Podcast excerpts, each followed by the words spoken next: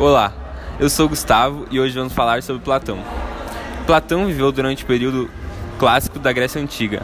Era filósofo, matemático e foi o fundador da Academia de Atenas, a primeira instituição de ensino superior do mundo ocidental. Sócrates foi o mentor de Platão e Aristóteles seu pupilo.